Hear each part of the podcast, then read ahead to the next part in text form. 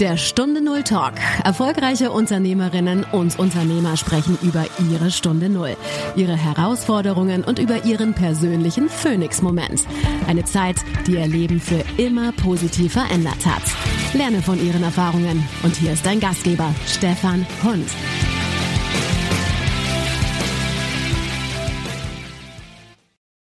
Eine neue Woche, eine neue Folge von Stunde Null Talk.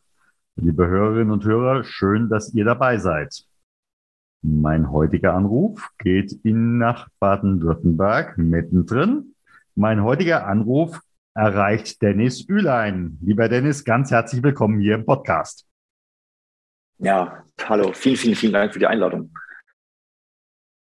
Den Hinweis auf dich habe ich bekommen über eine gemeinsame Freundin, nämlich die Vanessa Weber, die sagte, den Dennis musst du mal kennenlernen. Und wir kommen ja gleich dazu, was du beruflich machst. Und da habe ich immer so eine kleine Eingangsfrage. Wie ist das bei dir? Wie schätzt du es? Gibt es mehr Menschen in Deutschland, die aus Häusern ausbrechen wollen, als einbrechen wollen oder umgekehrt? Auch Stefan, gleich eine super interessante Frage hier zum Eingang, zum Anfang. Ja, beide Aspekte sind auf jeden Fall immer wieder gegeben, sind auch beide Aspekte da. Doch ich glaube, dass, dass mehr Menschen aus Häusern ausbrechen möchten und auch einfach was Neues aus, ausprobieren möchten in ihrem Leben. Ich befürchte es auch. Aber manchmal frage ich mich dann auch, warum tun sie es nicht oder warum muss es erst einen Anlass geben oder muss es erst hochskalieren? Aber da kommen wir nachher auch dazu dass die, dass sie eben halt dann sagen, jetzt reicht es mir.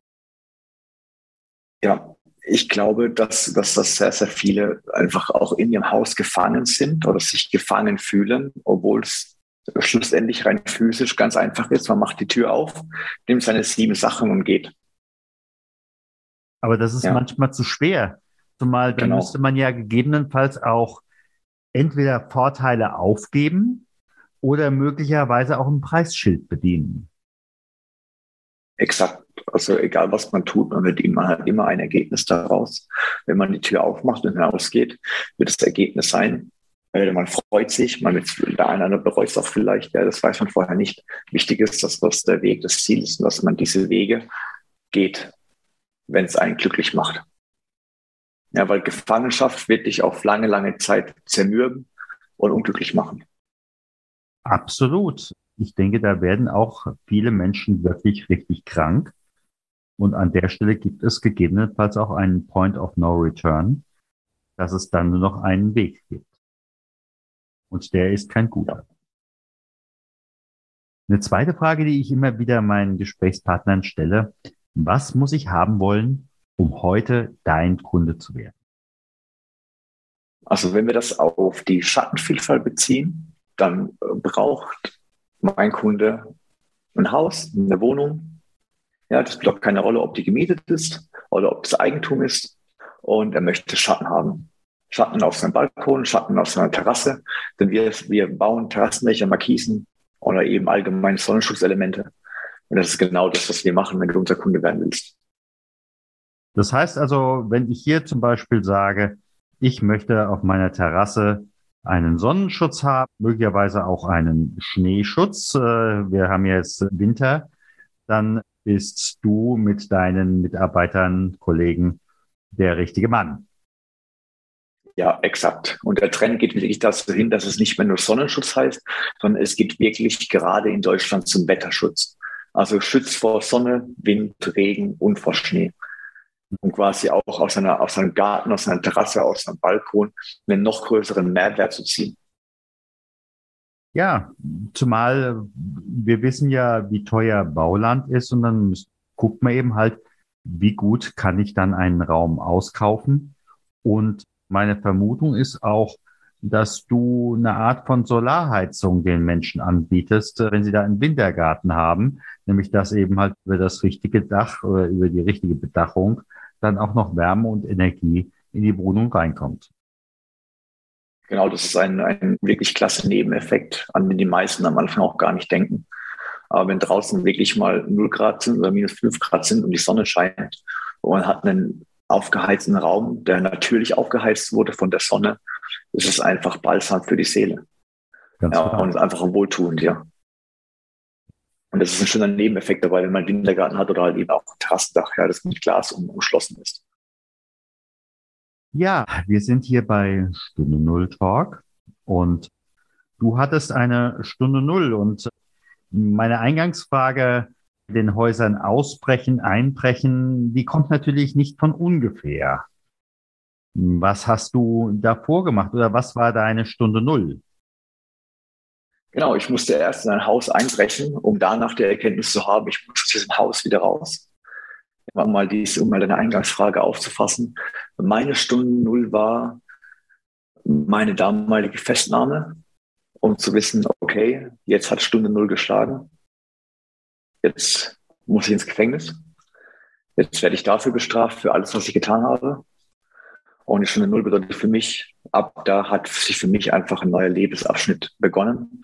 Ab da gab es den neuen Dennis, der sich dann natürlich über die Jahre entwickelt hat. Und das hier war meine Stunde Null. Und deswegen das heißt sprechen wir heute auch. Manche hören das Ticken der Uhr und du hörtest das Klicken der Handschellen. Leider ja, genau so.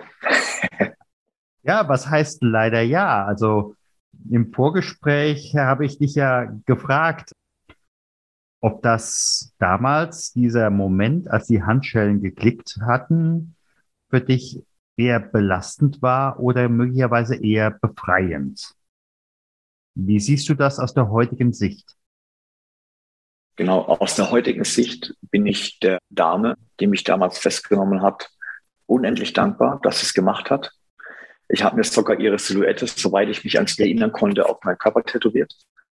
Weil ich ihr einfach aus diesem Grund so, so dankbar bin. Als die Handschellen geklickt haben, habe ich gedacht, Mist, was passiert jetzt? Was ist jetzt? Und im nächsten Moment war einfach eine Stille in mir, als wir im Auto, als ich hinten im Rückbank auf der Auto, auf, im, am Auto gesessen bin, war einfach Stille, es war ruhig. Keiner hat mich angesprochen, keiner hat mit mir geredet. Und auch in meinem Kopf, diese, diese ganze Angst, dieser Druck, der vorher da war, der war einfach weg. Von heute auf morgen habe ich mich das erste Mal wieder leicht gefühlt nach mehreren Wochen und Monaten. Und ich konnte das damals im Auto oder auch währenddessen nicht begreifen. Ich habe das erst dann begriffen, als, als, als es wirklich Wochen später war. Und ich mich selbst in der Lage war, mich zu reflektieren. Was ist da eigentlich genau passiert? Machen wir das Bild nochmal etwas größer. Du warst damals, ja, du hast in Wohn bist in Wohnungen, in Häuser eingebrochen. Oder was hast du an der Stelle getan, um, ja, jeder will heute so, so sichtbar werden. Was hast du getan, um sichtbar zu werden? Wie meinst du es genau? Damals, um sichtbar zu werden? Damals, ja. Ja, also jetzt, wenn man das schlussendlich so sieht, wollte ich sichtbar sein, indem ich anderen Menschen was weggenommen habe, was mir aber gar nicht gehört. Ich wollte Aufmerksamkeit haben von, von einer Vereinigung, von, von, einer, von einer Bande und musste oder wollte mich darüber auch natürlich profilieren und sagen, hey, ich bin einer von euch, hey, ich gehöre dazu, schaut her, was ich alles kann. Mhm. Ja, und das waren die, die inneren Beweggründe, warum ich das überhaupt gemacht habe, weil Menschen schaden will, glaube ich, niemand.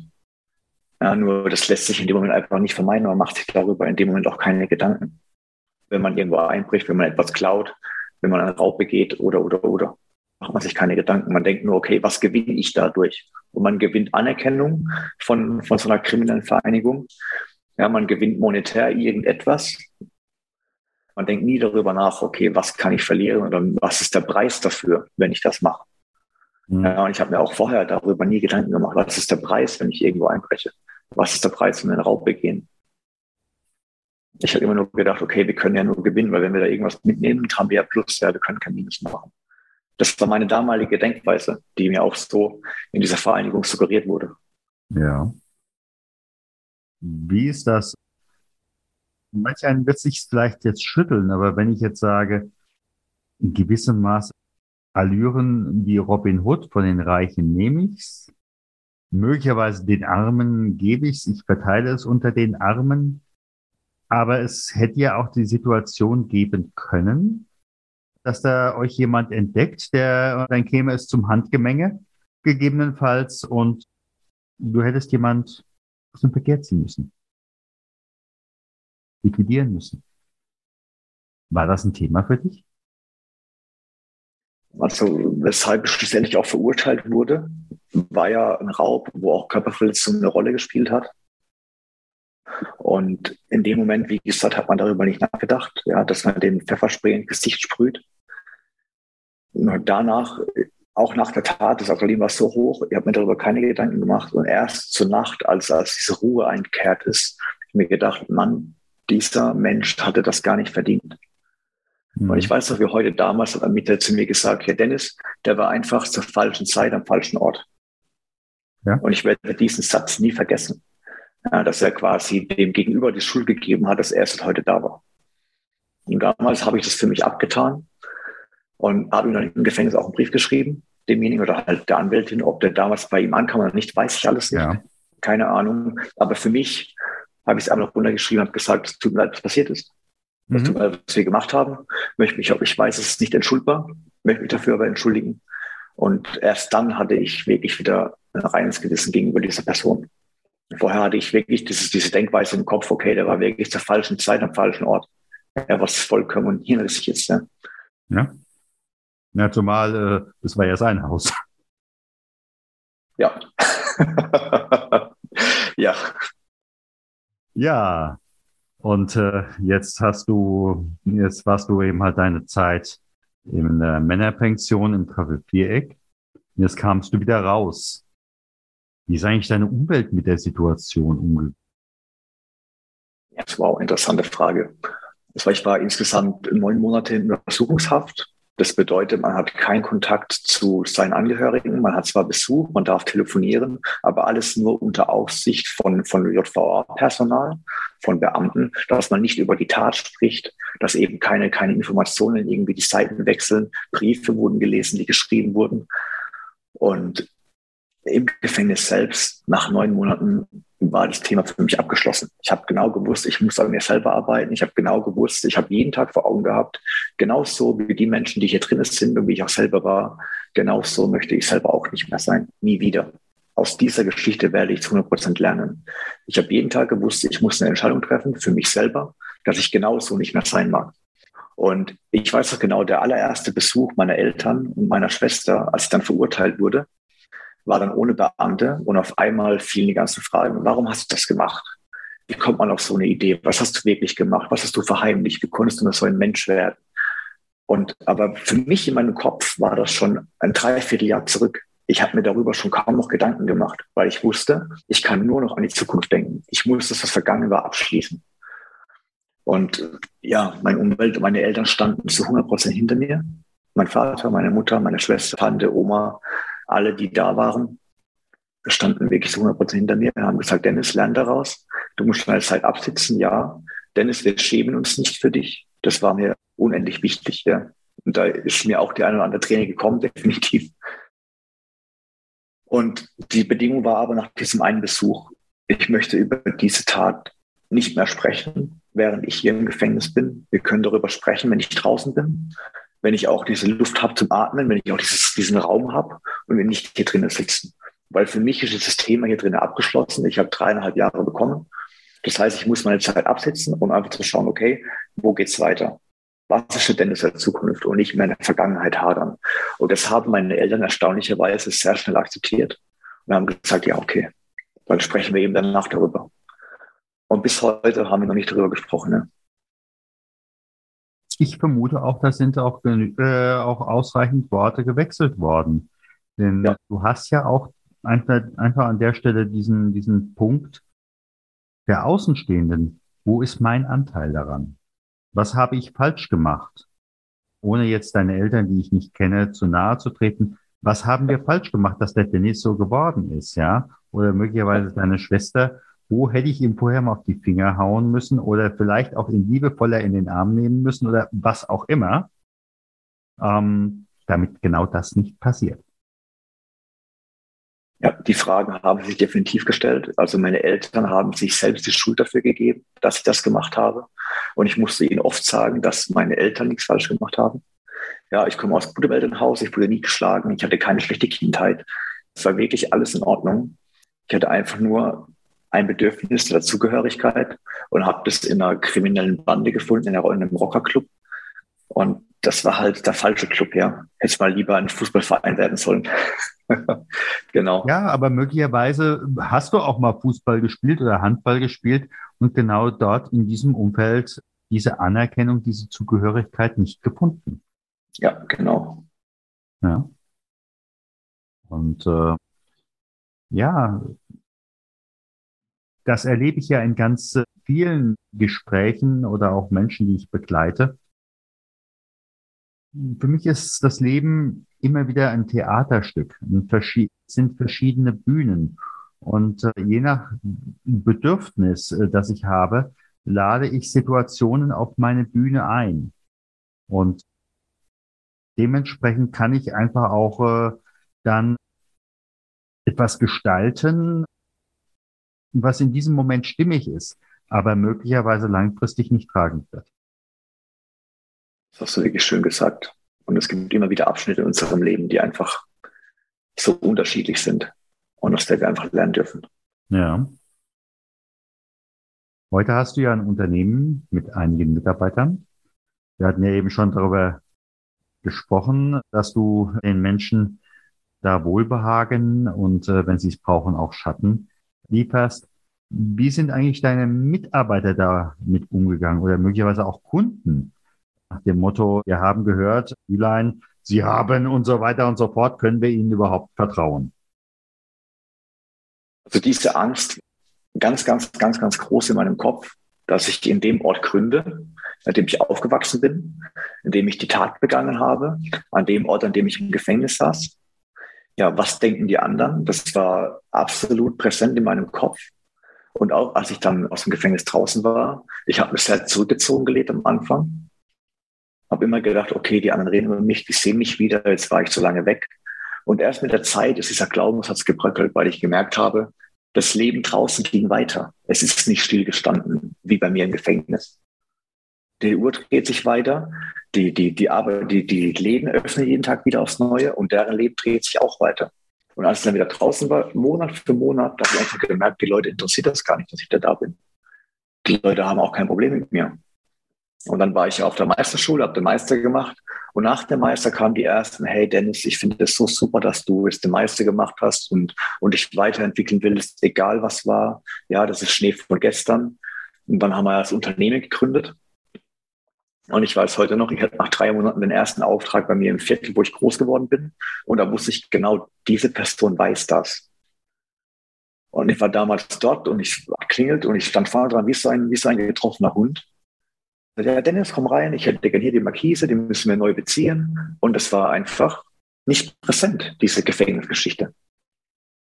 Und erst da habe ich gemerkt, okay, vielleicht ist den Leuten doch gar nicht so wichtig, wie für mich wichtig ist, ja.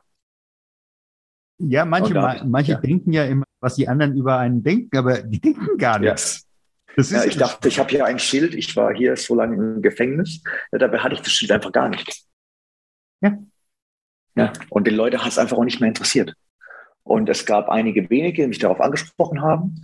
Die haben mich nicht darauf angesprochen, weil sie mir was Schlechtes wollten oder was Schlechtes wünschen, sondern weil sie sich einfach nur dafür interessiert haben.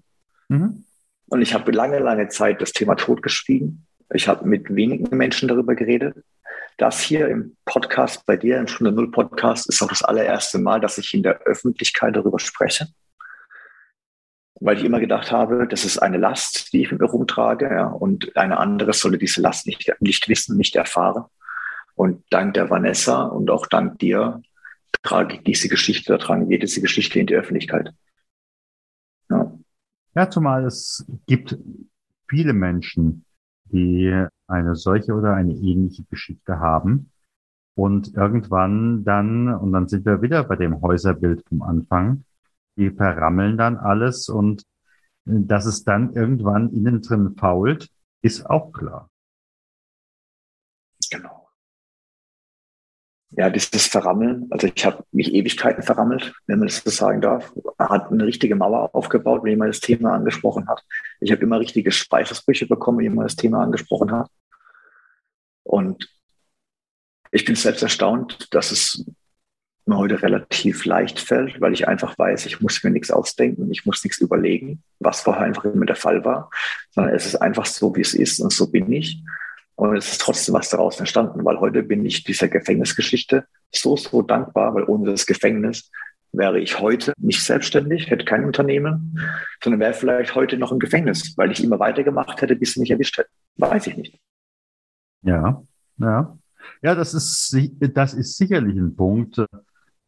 Es ist im Endeffekt äh, das Schicksal oder wie du es auch immer nennen willst, herauszufordern, bis dass es dann Batsch macht. Ja, und das hat Batsch gemacht und bin sehr happy darüber, ja, heute. Ja, ja. Ich weiß nicht, ob du eventuell im Gefängnis oder seit der Zeit einfach zum Lesen gekommen bist. Aber ähm, was, wenn, wenn jemand in so einer, ich sag mal, engen Situation ist und vielleicht auch erstmal nicht hm, die Traute hat, sich anderen zu öffnen, aber bereit ist zu lesen, was oder sich Videos zu gucken, was würdest du empfehlen? Also was im Gefängnis wirklich sehr interessant ist, ist, dass viele, die vorher nicht an Gott geglaubt haben oder, oder auch an einen anderen Gott in der eigenen Religion, ja, ich will es mhm. ist komplett verallgemeinert, mhm. mhm. dass sehr, sehr viele zum Glauben wiederfinden und sagen, okay, ich glaube doch an etwas, ich glaube, da oben gibt es jemand, der mir diese, diese Chance des Gefängnisses ermöglicht hat. Das sehr, sehr viele und viele finden auch wirklich zu Büchern. Also ich habe damals, es gab jetzt nicht keine große Bibliothek, es gab sehr viele Romane und Thriller. Und ich habe einfach angefangen, mich in Büchern hineinzulesen, mich in den Geschichten zu verwirklichen. Und natürlich gab es den Fernseher, man konnte Fernsehen gucken, aber ich habe im Gefängnis für mich selber Bücher lesen entdeckt, weil die deine Fantasie anregen. Und die Fantasie ist genau das, was im Gefängnis sehr, sehr oft leidet, weil man hat einfach jeden Tag dasselbe. Man hat wenig neue Menschen. Es ist halt sehr, sehr monoton. Und Geschichten oder Bücher lesen bringen dein Gehirn dazu, einfach wieder zu denken, zu fantasieren, größer zu denken. Ja, okay, was wäre, wenn, wie ist es in der Zukunft? Und deswegen finde ich Lesen heute unabdingbar.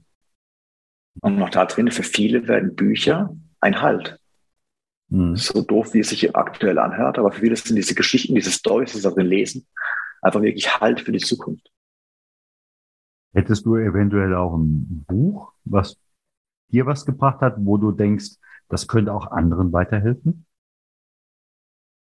Das ist okay, wenn wir das in die Shownotes packen, weil ich weiß den Titel gerade nicht auswendig, ja. Ich ja, habe ihn aber aufgeschrieben.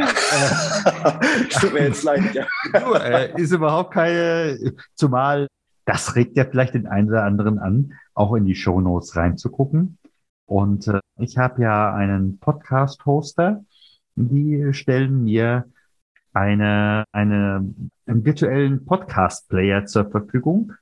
Und da kann man unten drunter draufklicken und kommt direkt in die Show Notes und dann bekommt man auch mit, wenn man äh, jetzt die Schattenvielfalt genießen will, wo man dich trifft, ja. beziehungsweise ich weiß nicht, ob ich das schon sagen kann. Du willst ja auch noch weiter expandieren, denn ja, die Auftragslage ist gut und ja, möglicherweise dann nicht nur in Baden-Württemberg, sondern auch an anderen Orten.